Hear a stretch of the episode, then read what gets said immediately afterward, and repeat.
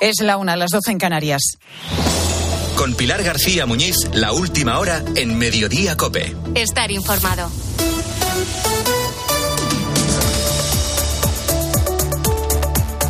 ¿Qué tal? ¿Cómo estás? Muy buenas tardes. Bienvenido a Mediodía Cope. En el número 77 de la calle General Aviles de Valencia, a esta hora, se levanta un edificio fantasmagórico, arrasado completamente por las llamas. Es un esqueleto negro, un amasijo de hormigón, hierros y cristales rotos.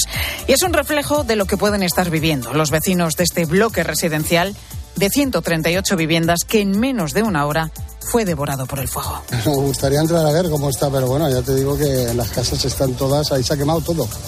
Yo me quedo con lo que llevo puesto, con la ropa de chándal y ya está. Se me ha quemado todo. Yo por lo que veo es que se han quemado, desde aquí lo estoy viendo, se ha quemado todo por dentro. Es que nos hemos quedado sin nada.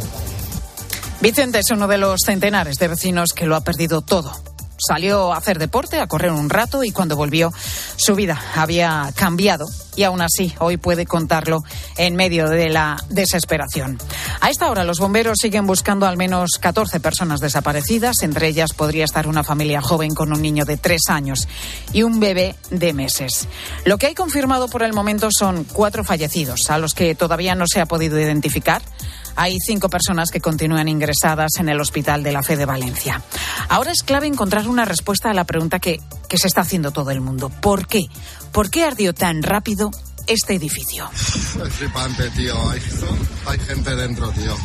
Hay mucha gente dentro, Guau, guau, guau. Sí, es evidente que el viento se escucha de fondo, además, que ayer azotaba Valencia con rachas de hasta 60 kilómetros por hora, jugó un papel fundamental para que las llamas se propagaran por toda la fachada. Pero esto no hubiera sido determinante si el material hubiera tenido alguna resistencia al fuego.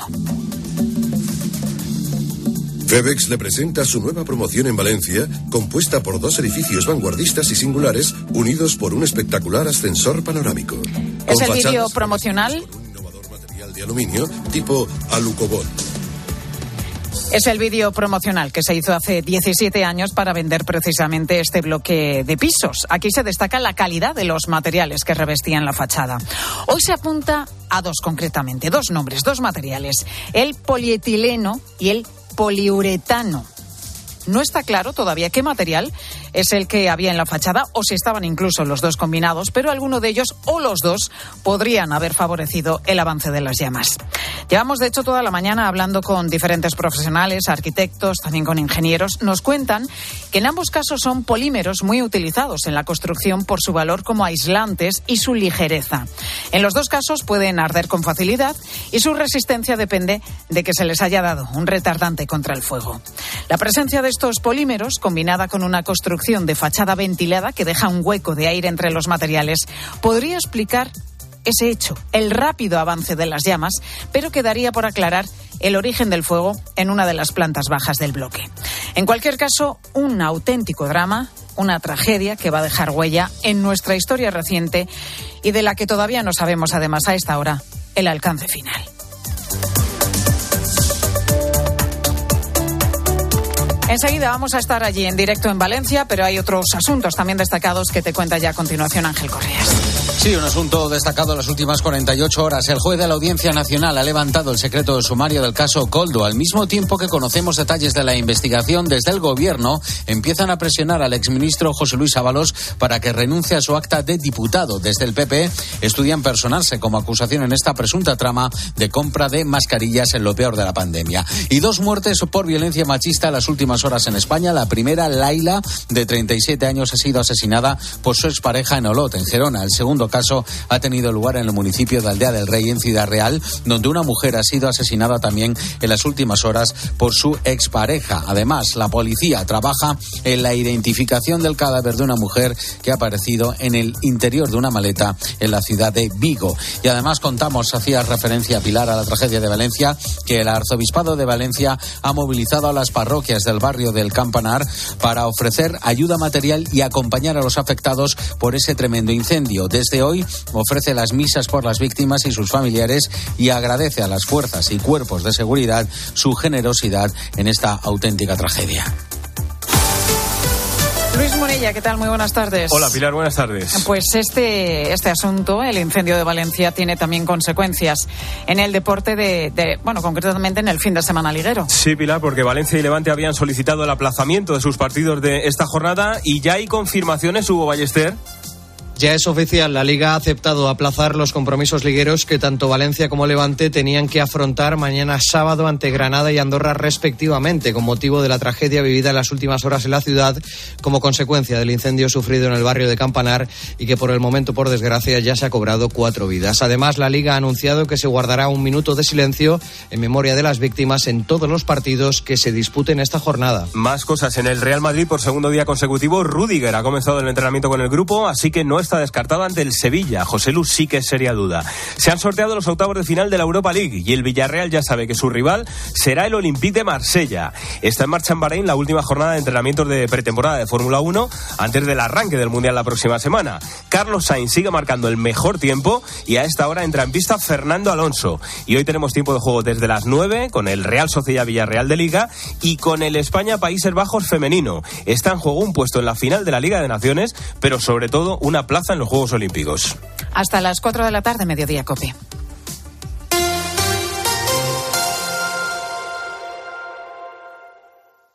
Pilar García Muñiz. Mediodía Cope. Estar informado.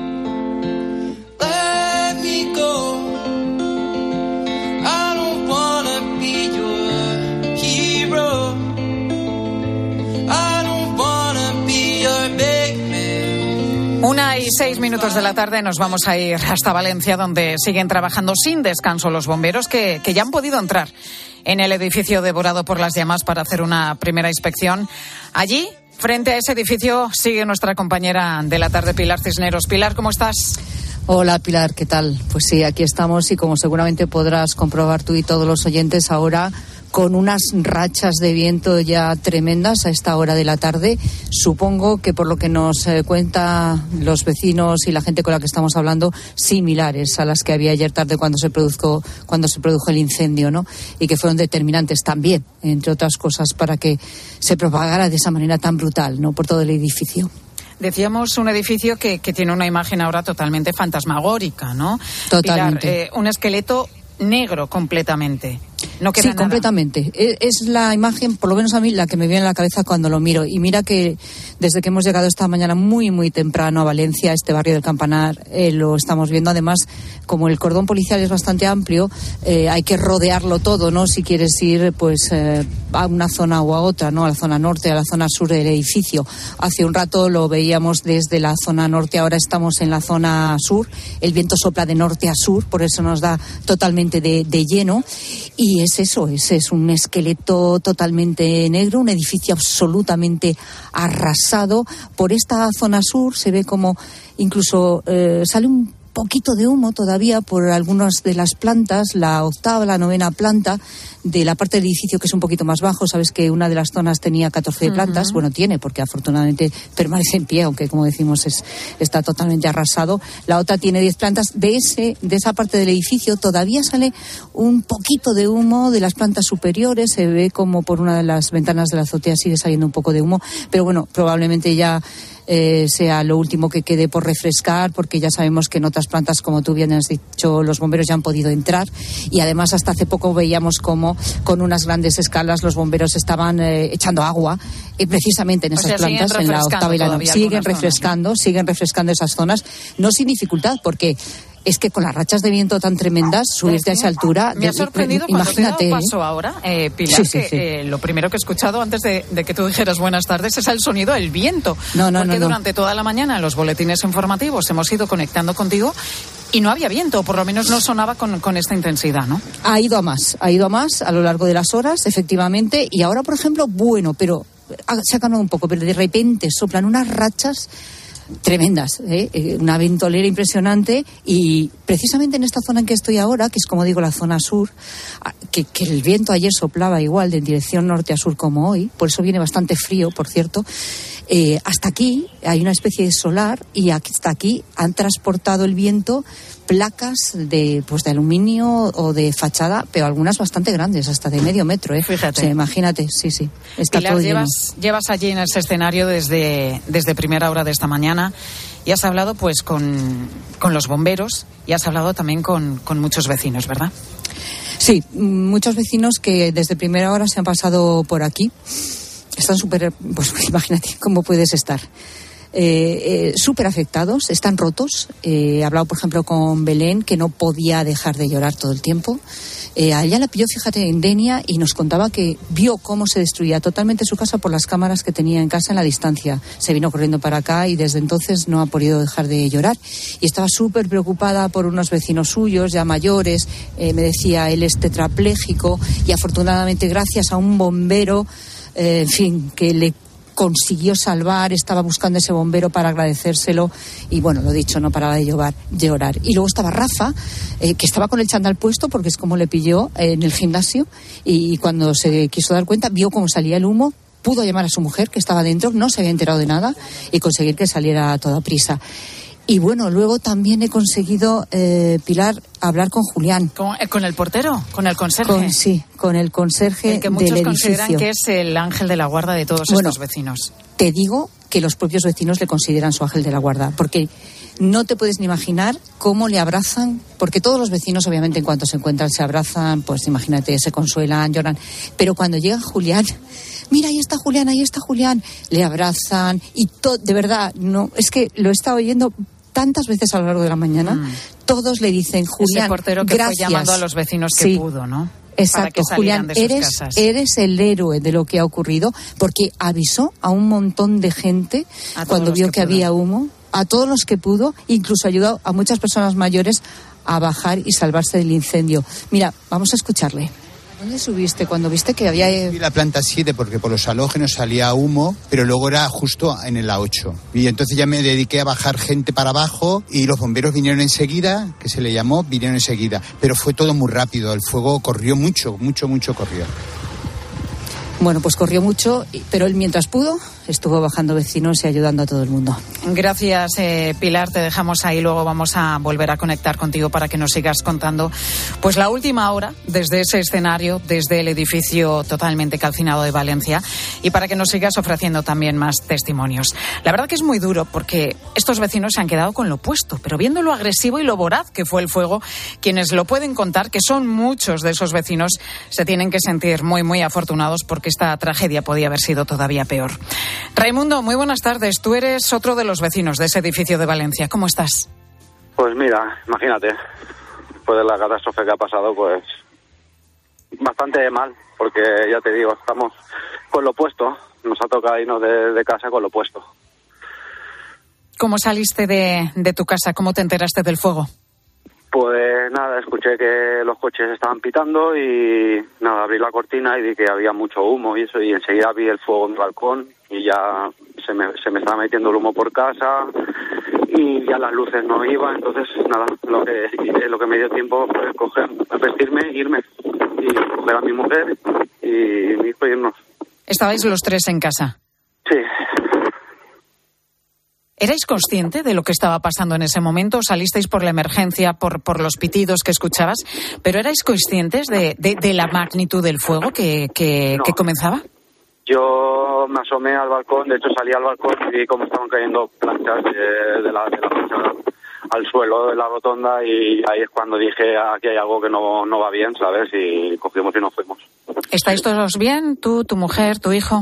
Sí, estamos todos, estamos los tres bien. Me imagino que salisteis corriendo por las escaleras, ¿no?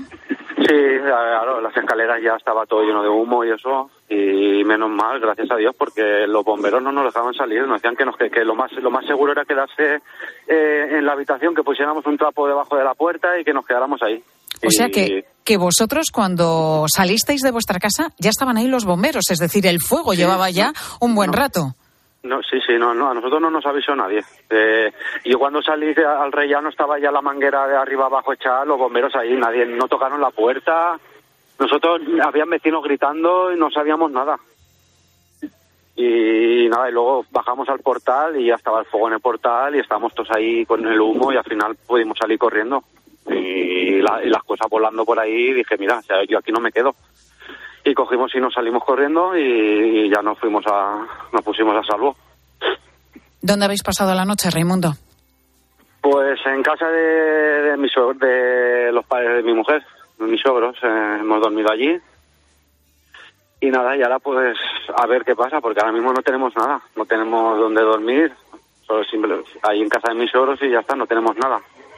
Por no tener, no tenéis pequeño. ni el DNI, Nada. porque creo que lo estás Nada. sacando ahora mismo, ¿no? Sí, correcto, ahora mismo acabo de salir de la comisaría, que por cierto me han, me han, me han, me han colado y, y se, han, se han- se han portado muy bien conmigo y me han hecho el DNI en el momento. Por lo menos tener la, la documentación. Claro, es que ¿Qué, no más os-. ¿Qué más ayudas os han dicho que, que vais a recibir? Ayudas inmediatas, porque como estás contando es que os habéis quedado con lo opuesto. Con lo puesto, sí. A ver, mm, según tengo entendido, había una reunión ahora a las dos. No sé, que nos, nos decían que nos iban a poner alojamiento. Nos están dando, hay mucha gente que está viniendo y nos está dando ropa, alimentos, en fin, todo. Pero ahora mismo estamos un poco que no sabemos, no sabemos nada. O sea, Me que imagino que, que, bueno, es estar, eh, es normal estar así en shock, ¿no? Eh, Sí, sobrepasados por, por todo lo, lo sucedido, eh, por todo lo que se ha quedado en esa casa. Esa casa que con Claro, tanto esfuerzo eh, Sí. habíais conseguido, pero, pero lo importante, Raimundo, es que habéis salvado la vida. Sois conscientes de ello. Sí, sí, sí, la verdad que lo importante es que estamos, estamos los tres bien porque tengo amigos que, que se han quedado ahí dentro y, Madre mía. y la- y con, con niños pequeños y la verdad que, que es un poco, es bastante duro. Es muy duro, Raimundo. Sí. Uf, Raimundo, te deseamos todo lo mejor. Muchísimas gracias por atendernos y, y que vaya todo bien. Gracias. Gracias a gracias. vosotros. Gracias. Hasta luego. Raimundo que, que, que se emociona. Pues recordando todo lo que ha vivido, lo que tiene por delante, recordando también como, como escuchábamos a algunos de, de sus vecinos que, que no han tenido tanta suerte como, como él y su familia. La pregunta que sigue en el aire es ¿por qué? ¿Por qué se extendió tan rápido el fuego? Y en este sentido, pues es que no hay nada claro, porque ayer se hablaba mucho del poliuretano que podía tener el revestimiento de la fachada, pero en las últimas horas también se ha dicho que podría ser polietileno. Los dos materiales son inflamables y se usaban en fachadas hasta el año 2006, pero este edificio fue construido un año antes, es decir, en 2005. Bueno, a partir de las dos vamos a hablar de estos materiales con la presidenta del Colegio Territorial de Arquitectos de Valencia y volveremos allí, a la ciudad en directo con nuestros compañeros que están allí desplegados.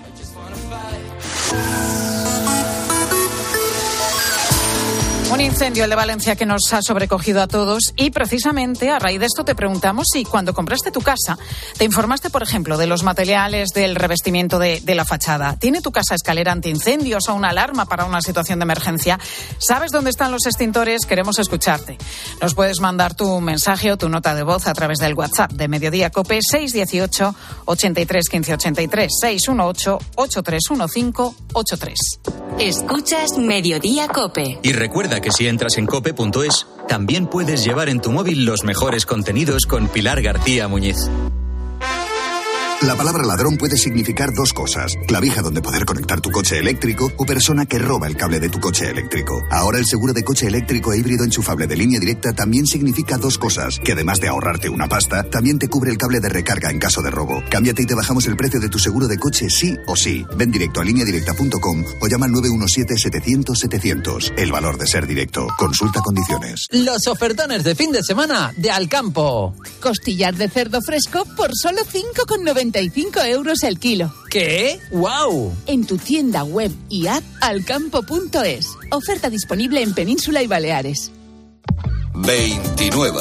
Tus nuevas gafas graduadas de Sol Optical. Estrena gafas por solo 29 euros. Infórmate en soloptical.com.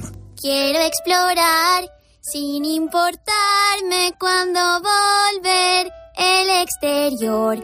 Quiero formar parte de él. Vale, bichito. Nos vamos a Disneyland París. Reserva durante Semana Mágica en viajes el corte inglés sin gastos de cancelación. Precio de referencia 144 euros por persona y noche en el Disney Hotel Cheyenne con entradas incluidas. Plazas limitadas. Consulta condiciones. Ven a Disneyland París con viajes el corte inglés volando con Iberia. Quiero un auto que me mole. Nuestra oferta es enorme. Yo mi coche quiero tasar. Nadie le va a pagar más. Si en la huella querer buscar. El de Sevilla de Me va. Te lo traemos de saldo está. 15 días para probar, mil kilómetros para rodar.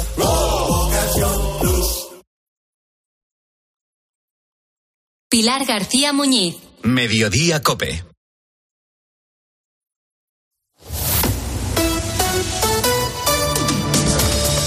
Cope Madrid. Estar informado.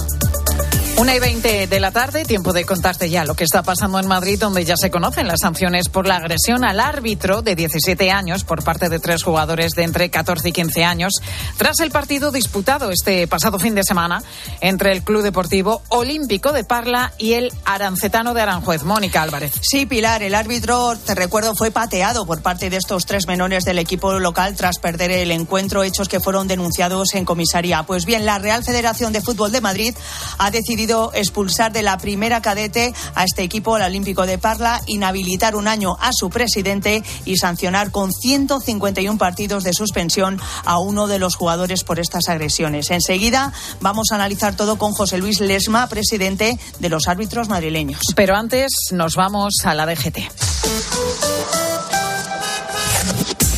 Jaime Orejón, muy buenas tardes. Buenas tardes, Pilar. Hasta ahora pendientes de un accidente que está complicando la salida de Madrid por la 4 a su paso por Pinto. Al margen de este accidente, destacamos complicaciones en el acceso a Madrid por la 42 a su paso por Parla y también complicaciones en la M50 en la incorporación con la 6 a su paso por Las Rozas. Gracias, Jaime.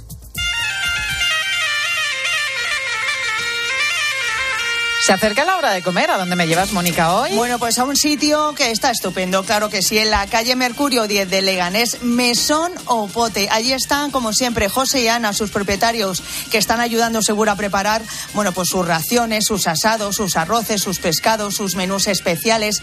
Todo está riquísimo. Además, te recuerdo que puedes degustarlo fuera del mesón, si te apetece. Eso sí, hay que llamar a este número de teléfono, 91 610 54 54 o también tienes toda la información y reservas en mesonopote.es.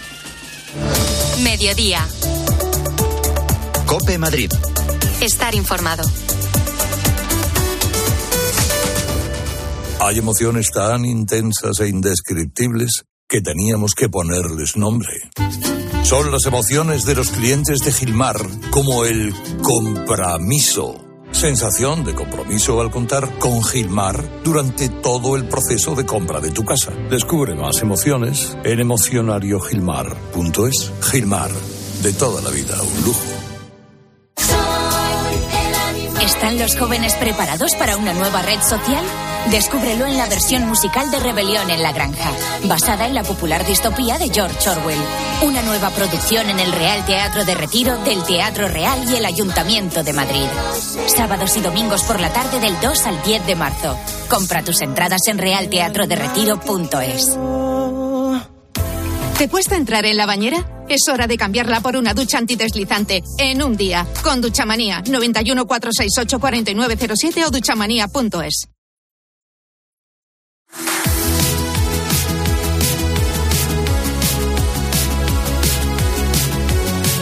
Mediodía. Cope Madrid. Estar informado.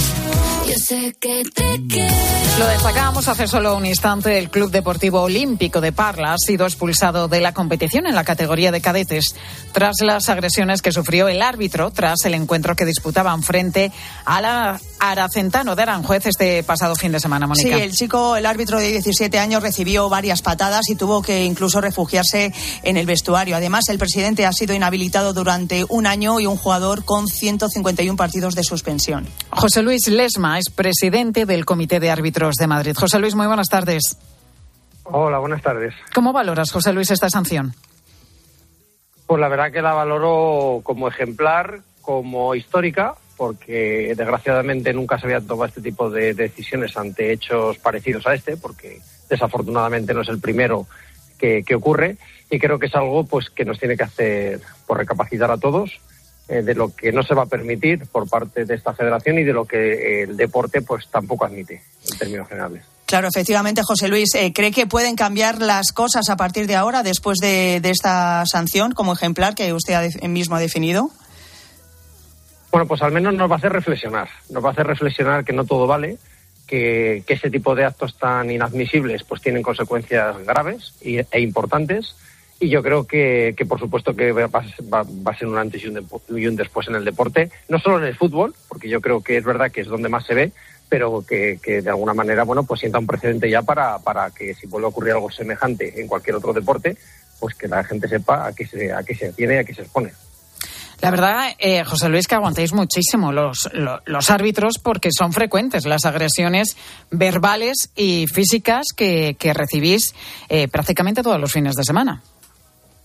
Por desafortunadamente es así. Es- son más de las que yo creo que podemos ni imaginarnos. Nosotros que lo vivimos cada día, pues se nos hace muy difícil eh, fidelizar a los árbitros, que, que, que- haya árbitros. De hecho, hay muchos comités territoriales que tienen dificultad para poder encontrar árbitros, pues claro, al final te tienes que replantear si merece la pena el, el disfrutar de lo que a ti te apasiona, que es el arbitraje, porque es así, a los árbitros les apasiona el arbitraje, eh, pero pues con el miedo de qué me voy a encontrar cada fin de semana cuando suelto un terreno de juego. Y sinceramente se hace muy, muy complicado y nos cuesta mucho pues el, el mantener esa motivación del colectivo para, para seguir ejerciendo, como digo, pues aquello que les ilusiona y que, y que les apasiona. Claro, sobre todo además es que estas agresiones eh, se producen a la vez de- eh, cada vez de, de- de gente cada vez más joven, ¿no? Que es lo preocupante. Pues sí. sí. Sí, sí, totalmente de acuerdo, sí, por, por, eh, gente menor. Pero bueno, esto es el reflejo de lo que ellos también experimentan en sus propios clubes y en su propio entorno. Decir, al final, ellos lo que hacen es replicar pues las actitudes de los dirigentes, las actitudes de los entrenadores, las actitudes de todas aquellas personas pues que no respetan esta profesión. eh, porque desgraciadamente es así, piensan que por una equivocación de un árbitro pues ya eh, tienen derecho a actuar de, este, eh, de- de esta manera y, pues esto es lo que aprenden los jóvenes. Al final, si yo veo que mi entrenador, que debe ser mi referente, o, en mi casa mi padre, porque también pasa en las gradas, en los parkings de los coches, esperando a los árbitros, eh, o incluso el propio dirigente del club, pues se comporta así, pues ¿por qué no lo van a hacer ellos? Ya. Eh, y ya por último, ¿el árbitro está bien? Sí, el árbitro está, Está bien, bien, ¿no? El físicamente mal anímicamente. Porque lógicamente esto pues es un pues se metió un susto el chico, pues imagínate, eh, psicológicamente está muy afectado, se ha planteado incluso eh, re- replantearse si, si merece la pena seguir Claro. arbitrando. Hombre, no me extraña. Y al final, pues le ha podido más el, el- el- el cariño que le tiene a esto y, el, y que se ha sentido muy arropado por la organización, porque de hecho, eh, pues todos sus compañeros le han arropado, eh, le van a acompañar al siguiente partido muchísimos árbitros de su delegación. En definitiva, que se siente con ese cariño y con esa fuerza de que de seguir. Y además, porque nosotros le mandamos ese mensaje, que esto no puede quitarnos la ilusión. Tenemos que seguir peleando por acabar es- con estas, este tipo de actitudes y de este tipo de personas no pueden formar parte del deporte, pero que ellos tienen que seguir luchando por, por el sueño que, que tienen, que es conseguir categorías superiores. José Luis Lesma, presidente del Comité de Árbitros de, de Madrid. José Luis, gracias por atendernos. Muchísimas gracias a vosotros. Mediodía. Cope Madrid. Estar informado.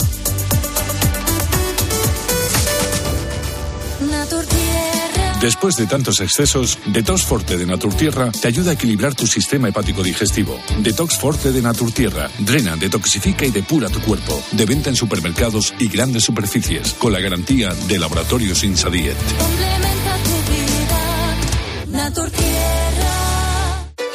Querido oyente, ¿has perdido algún ser querido? En Martínez La Fuente Abogados te ayudamos a tramitar la herencia. ¿Problemas entre los herederos? En Martínez La Fuente Abogados mediamos para resolverlos. Infórmate en el 646-690-032 o en martinezlafuenteabogados.es. Especialistas en herencias. Los Fernández son muy amables. 10% de descuento a los clientes que se apelliden Fernández o López o Gómez Plaza como yo, a todo el mundo. Limpie e higienice su hogar y pida su regalo. Los Fernández, General Martínez Campos 29, 91 308 5000. ¿Cómo son los Fernández? ¿Recuerdas aquella empresa de venta de ortodoncia por Internet? Pues ha cerrado y dejado a los pacientes sin terminar los tratamientos. Si no quieres que esto te pase, acude a tu dentista de confianza. Son tratamientos complejos que deben ser realizados y supervisados siempre por un profesional. Pon la salud de tu boca en las mejores manos. Es un mensaje del Colegio de Odontólogos y Estomatólogos de Madrid. Que la gastronomía es uno de nuestros mejores embajadores Eso lo saben hasta en Japón. Gracias a los chefs y a productos como Fuentes, el atún rojo, nuestro país triunfa en medio mundo, como en Japón, donde Fuentes es sinónimo del mejor atún rojo.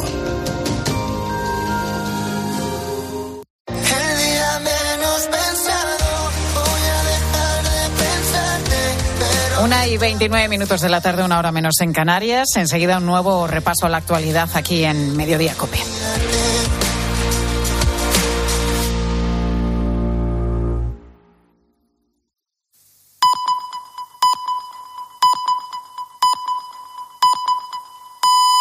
Una y media, doce y media en Canarias. Pilar García Muñiz.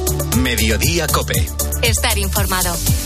Al menos cuatro fallecidos y entre nueve y quince personas desaparecidas. Es el balance a esta hora de la tragedia del edificio calcinado en Valencia. Los bomberos continúan en el interior, han podido acceder este mediodía ya, después de que estuvieran, bueno, pues eh, durante toda la tarde de ayer, durante toda la noche, durante toda la mañana, refrescando el edificio.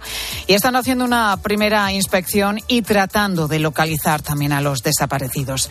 Hace solo unos minutos aquí en mediodía hemos hablado con Raimundo, que es uno de los vecinos de ese edificio calcinado.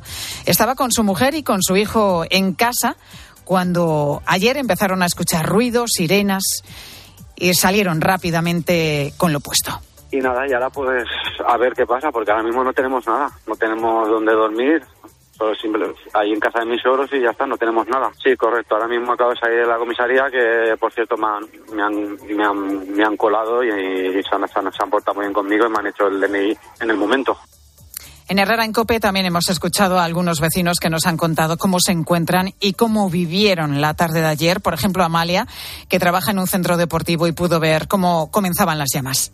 Y de repente se escuchó Amalia, Amalia, Amalia. Y, y salimos corriendo, una llama, otra llama, brutal. Tuvimos que desalojar toda la academia, todo el centro de entrenamiento y conforme lo fuimos desalojando ya llegó la policía, acordonó todo, decidimos que fuera un centro de ayuda y empezamos a coordinarnos con, con todos los bomberos, con todos los policías. En nuestra página web, en cope.es, también te estamos contando la última hora de esta tragedia que, como decíamos, se ha cobrado la vida de al menos cuatro personas. Y este sábado se cumplen dos años de este sonido.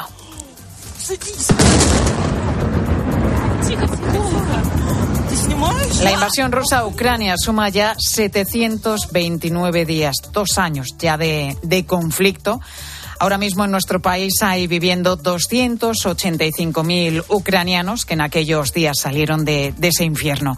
Oksana es una de ellas, reside en Barcelona, aunque su corazón sigue allí en Ucrania con su familia. Siempre estoy viendo como dónde eran las alarmas esta noche y si eran en, cerca en mis padres.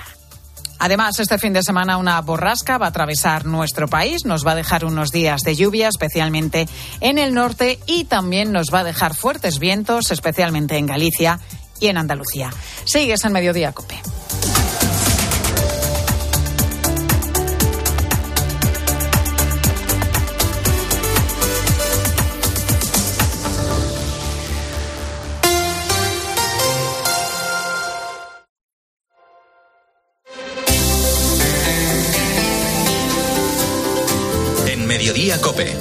Espejo.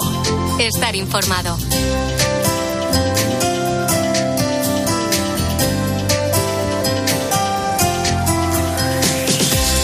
La una y treinta y tres minutos, ¿qué tal? Bienvenidos al tiempo del espejo en Mediodía Cope. A esta hora, como cada viernes, te cuento la actualidad de la Iglesia de Madrid. Te saluda Mario Alcudia en este 23 de febrero a las puertas del segundo domingo de Cuaresma. Nos preparamos para vivir ya el triduo pascual, la pasión, la muerte y la resurrección de Jesucristo. Una vez más, junto a las celebraciones litúrgicas, corazón y misterio de la Semana Santa, vividas en las parroquias y en la catedral, este año Madrid va a estrenar una de las mayores novedades de los últimos tiempos, el paso de todas las cofradías por la Puerta del Sol como punto de encuentro entre hermandades y con todos los que confluyen en ese centro de la ciudad, como nos cuenta el delegado de actos institucionales de la Archidiócesis de Madrid, Jesús Junquera.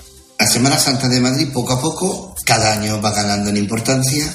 Las cofradías están haciendo un gran esfuerzo para, para que esto sea así. Y una de las cosas que se ha intentado recuperar y que hace que, que, pueda ser eh, más participativa para, el pueblo de Madrid, pues ha sido el estudiar eh, y buscar un punto de encuentro. Ese punto de encuentro, después de mirar todos los recorridos, pues era la portada pues eh, Junquera, que destacaba el esfuerzo que han hecho todas las cofradías para cambiar esos recorridos, horarios también de salida, de modo que el paso por sol pueda efectuarse de forma casi conjunta. Todas ellas se han puesto de acuerdo, algunas incluso transformando por completo, como te decía, ese recorrido, como los estudiantes, muchas han modificado los horarios, va a ser una forma desde luego de recuperar la historia de la Semana Santa de Madrid, que ya en los años 60 celebraba la Magna, una impresionante procesión organizada por la Hermandad del Silencio el Viernes Santo, que ponía en la calle todas las imágenes que había entonces en Madrid y que también pasaba por la Puerta del Sol. Se demuestra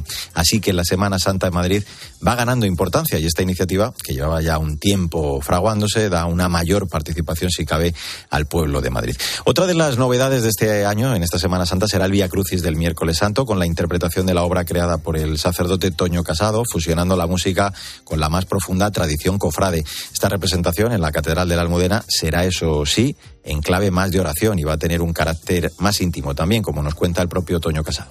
El miércoles santo, por la tarde a las 7, en la catedral la entrada será libre, sabiendo que es de un carácter más íntimo, es una oración no tan espectacular como en la parroquia, pero diferente eh, de otra manera. Pues iremos contando en estas semanas de cuaresma toda esa preparación para la Semana Santa. Ahora a la una y treinta y seis minutos lo que vamos a hacer es hablar de otros asuntos de la actualidad de esta Iglesia de Madrid en este espejo en mediodía, Cope, en este cuarto y último viernes de febrero, en este segundo viernes de cuaresma.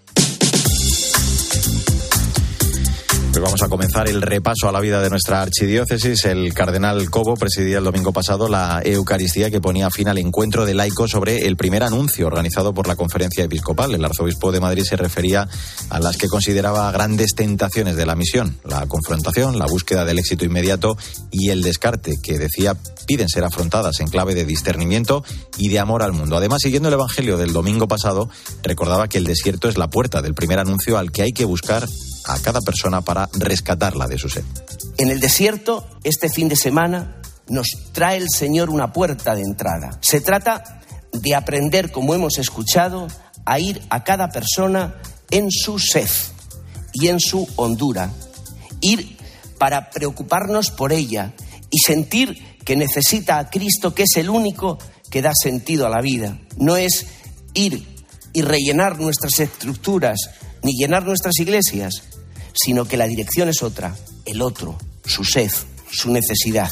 Y como hemos escuchado, al desierto iremos, pero no podemos ir solitariamente, solitariamente, sino solidariamente. Ayer por la tarde la Catedral de la Almudena acogió una celebración de acción de gracias por la beatificación del cardenal Eduardo Francisco Pironio, que tuvo lugar el pasado mes de diciembre en el santuario de Nuestra Señora de Luján, que entre otras cosas fue presidente del Consejo Pontificio para los Laicos y precursor de las Jornadas Mundiales de la Juventud. Una mesa en la que participaron Fernando Vergez, presidente de la Gobernación de la Ciudad del Vaticano y secretario de Pironio durante 23 años, también otro cardenal el cardenal Aquilino Bocos, además de los testimonios, entre ellos de la delegada de Juventud, Laura Moreno. Después, a las 7 de la tarde, el arzobispo de Madrid presidía una Eucaristía de Acción de Gracias en la que recordaba la mirada de Pironio a la Iglesia, siempre en clave de esperanza.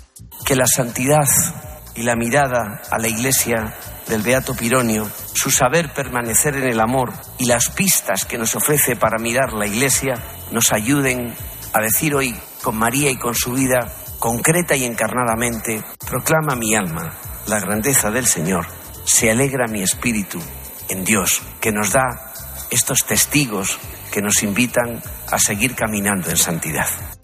Y hablamos de la charla cuaresmal que se celebraba ayer en la parroquia Santa Luisa de Marillac de Carabanchel con el título La conversión de la acogida, en este caso impartida por la secretaria general de Cáritas Diocesana de Madrid, Pilar Algárate, que ofrecía una nueva visión sobre cómo transformar y transformamos en una entrega mutua y de sinergias en el proceso de acogida a quienes llaman a nuestra puerta.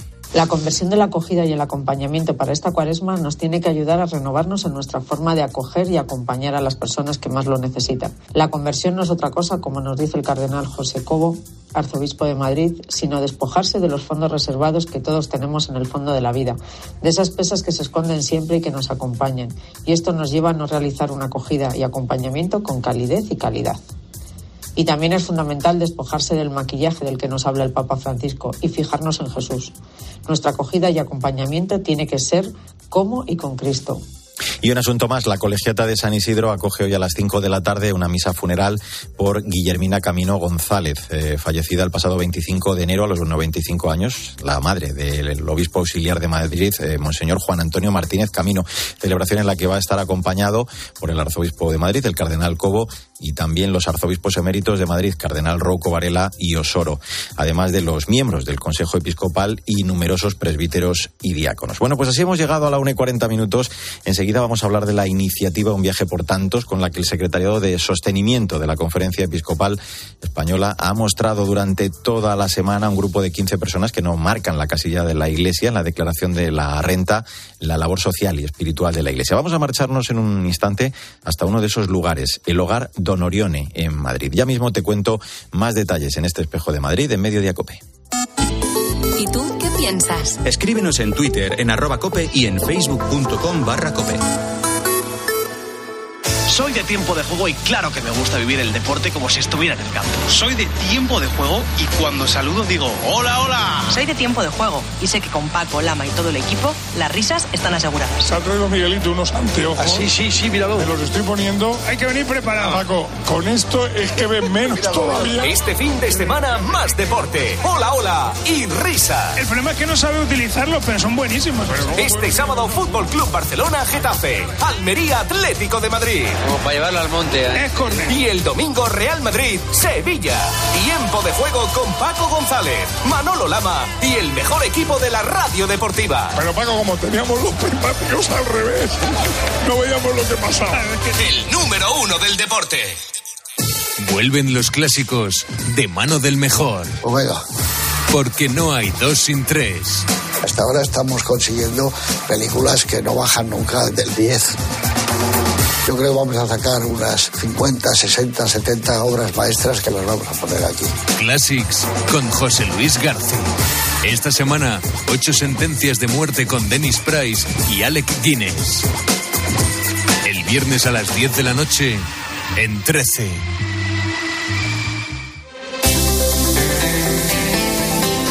En Mediodía Cope, El Espejo. Estar informado.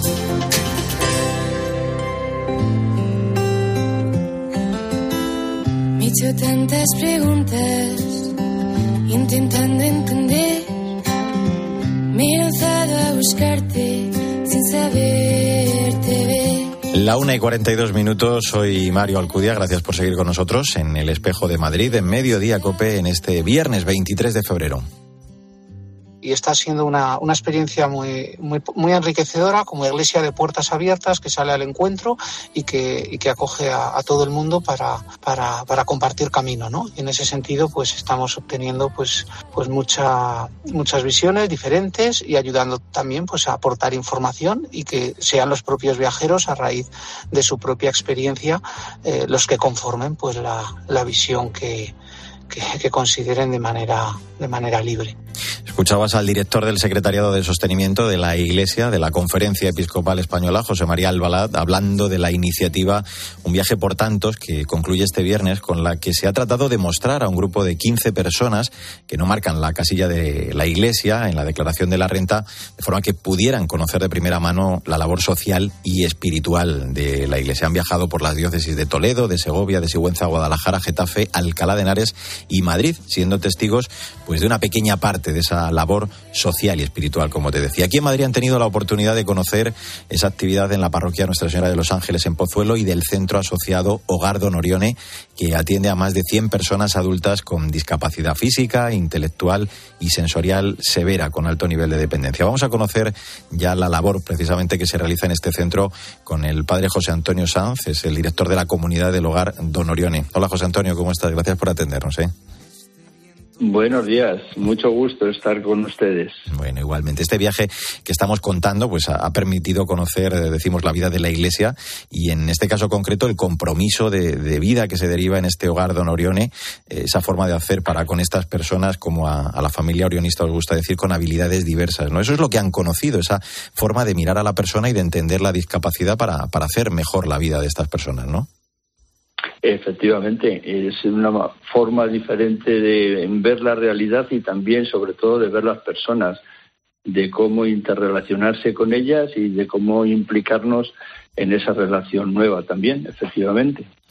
De este modo, eh, como decimos, bueno, pues han podido entender cómo la X no ayuda a sostener proyectos como, como el vuestro, eh, comprendiendo cómo se concreta lo, que significa también un carisma ¿no? que, impregna esa actividad en el centro. ¿Qué impresiones te da, José Antonio, eh, de lo que se llevaron estas 15 personas a raíz de lo que os comentaron o, bueno, o también de lo que visteis vosotros? Eh, bueno, en primer lugar yo creo que ha sido una experiencia, cada vez que nos visitan el centro, es estar abiertos, mm, primero los que estamos trabajando dentro, es abrir nuestras puertas, en cierto sentido es abrir nuestro corazón, nuestra manera de trabajar, nuestra manera de llevar adelante la obra y de involucrar a todos los que nos apoyan en ello, porque en realidad son muchas las personas, aparte de los trabajadores en plantilla en este momento hay 118 personas y tantos voluntarias que se acercan de manera habitual. Así que esta visita ha sido, en cierto sentido, para nosotros volver a abrir nuestras puertas para que podamos compartir también con ellos. ¿Y por qué es lo que hemos experimentado? Bueno, nosotros en primer lugar, hemos sentido que, los que se acercaban era como un doble viaje. por una parte es el encontrarte con una realidad que normalmente no te topas con ella. Ah. Y por otra parte, eso te cuestiona, pues, eh, muchas cosas de tu propia vida, pero en clave positiva, ¿no? De ver cuántas cosas tienes, cuántas cosas y valores eh, tú puedes estar también eh, compartiendo con otros y haciendo de ella pues una vida que para ti es habitual y que para otras personas, sin embargo, pues eh, es una lucha continua, ¿no? Por lo tanto, no te deja indiferente. Para una realidad o para otra, son visitas que siempre enriquecen en ambas direcciones. Claro, imagino. Eh, eh, estabas hablando de que abríais las puertas, les abríais las puertas. Eh, queremos que nos las abras también a nosotros, que nos adentres un poquito en esa labor que, que, lleváis a cabo, porque, bueno, en todos los casos, lo que sí que constatáis con estas personas que viven allí, creo que son 114, el más joven de 19 años y, el más mayor de 74, es que cuando encuentran ese ambiente idóneo y, con los apoyos adecuados, pues es, sois capaces de desarrollar su potencial, ¿no? Son capaces de mejorar también la, calidad de vida, ¿no? Estas personas. Efectivamente, el trato y, la convivencia y después la profesionalidad de tantas personas que están ofreciendo lo mejor de sí mismos también para adecuarse a la necesidad de cada persona. Para nosotros es clave, el, aparte de que se trabajen en grupos, pero es clave la relación personal en el trato, en el seguimiento y en el acompañamiento. Y esto hace también que los que están dentro de esta clave pues se sienten queridos, se sienten estimulados y eh, mejora su calidad de vida y por lo tanto también la, calidad de, su diagnóstico, de su recuperación, etcétera, etcétera. Te hago una más. Eh, has hablado tú antes de, los trabajadores, eh, de bueno, incluso los sacerdotes, eh, como sois vosotros, las familias, también, bueno, pues los voluntarios, ¿no? esto, bueno, vosotros digo, además lo lleváis en el propio nombre, ¿no? Hogar Don Orione. Así que es un sitio que, que acoge en el que tratáis de que esa alegría, ¿no? De que esa escucha y también ese cariño, pues sea la nota predominante, ¿no? Con la que se atiende a cada una de esas personas, ¿no? Que sea la nota distintiva, podríamos decir.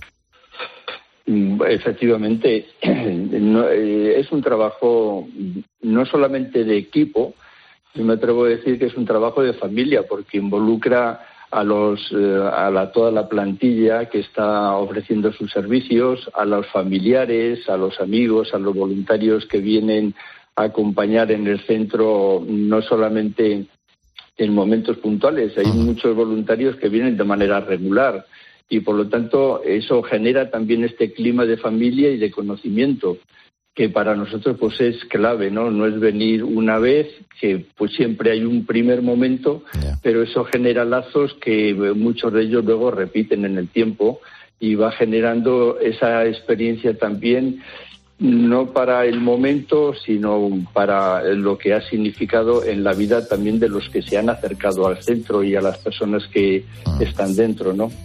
Pues desde luego este proyecto es un magnífico exponente de esa labor social asistencial también que realiza la Iglesia gracias en parte a ese marcar la X en la casilla de la Iglesia, un gesto pues que hemos podido constatar es fundamental para que personas como eh, estas que viven allí con discapacidad intelectual, que viven digo en ese hogar de Honorione, pues puedan seguir siendo atendidas tan magníficamente. Yo le agradezco mucho al padre José Antonio Sanz, el director de la comunidad del hogar de Honorione, el que nos haya abierto las puertas esta mañana y nos lo haya contado y le damos también las gracias por su magnífica labor. Un abrazo fuerte, ¿eh?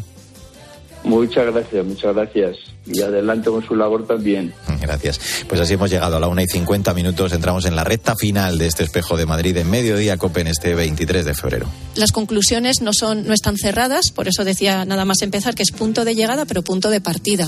Hay un postcongreso que es donde nos jugamos realmente el congreso, que es luego a nivel local, en nuestras diócesis, a nivel de ciudades, en los espacios donde estamos presentes cómo vamos a trabajar en red, cómo vamos a, pensar juntos la presencia de la Iglesia en la educación. Ya no es cada titularidad eh, viendo su colegio o viendo su presencia, es que es la, presencia educativa de la Iglesia en ese contexto, en ese pueblo, en esa ciudad, en, en, los distintos espacios. ¿no? Es la directora del secretariado de la Comisión Episcopal para la Educación y Cultura, Raquel Pérez, ante el Congreso La Iglesia en la Educación, Presencia y Compromiso, que va a tener lugar eh, mañana, su final, su sesión final desde la Asamblea Plenaria de la Conferencia Episcopal han venido trabajando desde el pasado mes de abril en este asunto, en las diócesis, todo, pues para renovar la presencia y el compromiso de la Iglesia con la educación. Mañana van a participar en una sesión por la mañana en la Fundación Pablo VI y en el Palacio de Congresos y luego por la tarde todos juntos en ese auditorio. Le voy a preguntar por ello a Carlos Garcés, que es miembro de la Delegación de Enseñanza de Madrid y que ha sido uno de los miembros también de los denominados equipos motores. Hola Carlos, ¿cómo estás? Buenas tardes. Hola, buenas tardes. Decía que el objetivo era y es ofrecer eh, un espacio de reflexión e intercambio, ¿no? Tratando de, hacer partícipe a, toda la comunidad educativa eh, y también, pues, eh, el poner en común y, sobre todo, poner en común, digo, la, la, aportación al diálogo público sobre la educación, ¿no? Exacto. Pues llevamos ya unos meses desde que la Conferencia Episcopal aprobara esta iniciativa convocando a todos los proyectos educativos que nacen en los distintos ámbitos y sectores eclesiales, vida religiosa, diócesis, movimientos laicales, eh, todos tienen una presencia, un compromiso con la educación y llevamos ya varios meses, eh, bueno, convocándonos, reuniéndonos, conociéndonos mm. y vamos experimentando que, bueno, eh, nos conocíamos menos de lo que parecía y que cuando nos vamos conociendo, pues vamos eh, sumando eh, pues más sinergias, vamos aprendiendo unos de otros ah. Y bueno, estamos a punto de mañana culminar este proceso de, caminar conjunto. Mm. Descendiendo al trabajo de, estos meses, eh, de octubre, como estás contando, se ha venido reflexionando hasta en nueve ámbitos, eh, pues desde los colegios a las universidades, los centros de educación especial, también la triple pata, ¿no? Familia, parroquia, escuela. Y mañana en este congreso lo que se va a completar, Carlos, digamos, es ese camino todos juntos eh, marcando, ¿no? Los desafíos actuales de, de la educación cristiana para el siglo XXI. Esto es, eh, es una mirada 360 al compromiso de la Iglesia con la educación, porque normalmente eh, pensamos en profesores de religión, pensamos en colegios, incluso en universidades, pero hay otros ámbitos ah. que pasan muy desapercibidos para la mayoría, dentro de la Iglesia, máxime fuera de la Iglesia en la sociedad. Y convocar a todos, todos, todos significaba que estuviera la educación no formal, que estuviera en la educación para el desarrollo, la educación transformadora, que estuvieran proyectos culturales, que estuviera el tiempo libre, que estuviera el deporte, que estuvieran los educadores cristianos, que son miles que de forma invisible trabajan ah. bien en su trabajo, en su profesión. Entonces, eh, por ejemplo, centros de educación especial, En fin, hay como multitud de proyectos educativos que nos pasan desapercibidos y que también queríamos que nos sintiéramos eh, convocados todos, ¿no? Por eso mañana es importante el encuentro ya de esos nueve ámbitos, que son aquellos sectores, ámbitos donde identificamos distintas presencias de la Iglesia. Después de identificar aquellos nueve, puedo decir que nos hemos quedado cortos. Hay todavía más presencias que no estaban reconocidas suficientemente. Siempre es un punto de partida. Oye, este evento es de, de alguna forma eh, respuesta a la iniciativa también del Pacto Educativo Global, ¿no? promovido por el Papa Francisco y la instrucción del Dicasterio para la Educación Católica, eh, que lleva por título La identidad de la Escuela Católica para una cultura del diálogo. Eh, el poner en valor esta tarea educativa como misión ¿no? en la construcción de la sociedad. Venimos recordando además ese término que yo creo que, que ya sabemos todos de emergencia educativa, ¿no? tiempos de emergencia educativa. Sí, hombre, eh, ciertamente la Iglesia lleva un tiempo largo eh, alzando su voz por la preocupación eh, urgente que tiene la educación, ¿no? a veces ha entrado en el mundo educativo lo económico, lo pragmático, lo utilitarista, el presentismo y hay un humanismo que debemos un poco como cuidar y fortalecer, ¿no? Eso empezó con la emergencia educativa, que es una expresión de Benedicto XVI, y luego eh, en el magisterio de Francisco, pues el Pacto Educativo Global y otras y otras expresiones de su del magisterio eclesial, pues hacían una llamada que ha acogido la Iglesia en España y decir, bueno, pues vamos a intentar eh, responder juntos a ver cómo podemos rehumanizar eh, todos los procesos educativos, todos los proyectos educativos, poniendo a la persona en el centro, que yo creo que sería como el resumen en una sola frase del Pacto Educativo Global, ¿no? Mm. Todos convocados a poner a la persona en el centro. Te hago la última, Carlos, en 30 segundos. Si algo caracteriza esta misión es el testimonio, el vivir en primera persona, ¿no? Desde la propia vivencia, esa misión educativa, es evidentemente, eh, yo creo, en donde reside esencialmente también parte, ¿no? O gran parte de, esta identidad. Claro, esto es una vocación. La educación es una vocación. Nadie está aquí de paso. Todos nos hemos sentido llamados de muy diferentes maneras a muy diferentes formas de trabajo pero el denominador común es una llamada, es una vocación y es una respuesta. Lo que vamos a compartir es la vocación y la respuesta, ¿no? Que va a ser bonito eh, y mañana estaremos los 1.250. Ahora mismo estoy aquí en IFEMA ultimando los detalles de la organización y bueno, yo creo que va a ser una experiencia sinodal de caminar conjunto toda la Iglesia comprometida con la educación al servicio del bien común. Pues hace falta, claro que sí, caminar juntos en esta importantísima labor que es la educación, ese congreso, como decía Carlos, que ya está preparando ahí en ese auditorio de, IFEMA, la Iglesia en la educación, presencia y compromiso para marcar los desafíos actuales de la educación cristiana en este siglo. Carlos Garcés, miembro de la Delegación Episcopal de Enseñanza y me encanta el término, miembro de los denominados equipos motores de este congreso. Gracias por acompañarnos. Un abrazo fuerte, Carlos. Buen congreso, ¿eh? Un abrazo para todos y gracias. Pues ahora te quedas con eh, Pilar García Muñiz, que sigue Mediodía Cope contando temas, historias y toda la información de este viernes, de este 23 de febrero. Nosotros volvemos, como siempre, en siete días con toda la actualidad de la Iglesia de Madrid. En nombre de todo el equipo, Sandra Madrid, Mila Sánchez, el saludo de Mario Alcudia, que te vaya bien.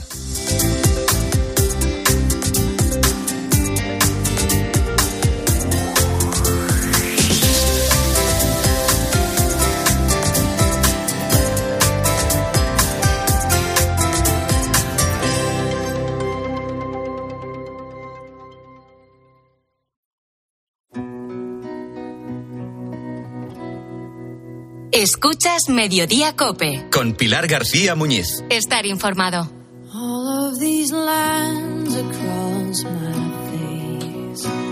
Miguel y Blanca son un matrimonio granadino que tiene un hijo. Al igual que su padre, este se llama también Miguel y tiene tres años. Los padres han decidido llevarlo a una guardería de religiosas, la guardería Siervas del Evangelio son valores que queremos que se transmitan de igual forma que lo han hecho con nosotros ¿de acuerdo? Y que esos valores y esas virtudes, como pueden ser el esfuerzo, el orden, el trabajo, el respeto, disciplina, solidaridad, compañerismo. Como has escuchado, Miguel le da prioridad a los valores, pero es que en los colegios que no son católicos no enseñan estos valores. Precisamente a ello se refiere Raymond Nobel, profesor y hasta ahora director del colegio Maristas Lescor de Barcelona creo que eh, la educación católica tiene un sentido transformador de la sociedad, porque el mensaje del cristianismo tiene ese sentido. Lo tenía en el pasado y lo tiene actualmente, más aún cuando estamos en un tiempo de relativismo y de crisis de valores Mañana va a celebrarse en Madrid el Congreso La Iglesia en la Educación, pero hoy ya vamos a profundizar en la comunidad educativa y en los retos que plantea. Será en la linterna de la Iglesia a partir de las diez y media de la noche, aquí en Cope, con Irene Pozo. Sigues al mediodía.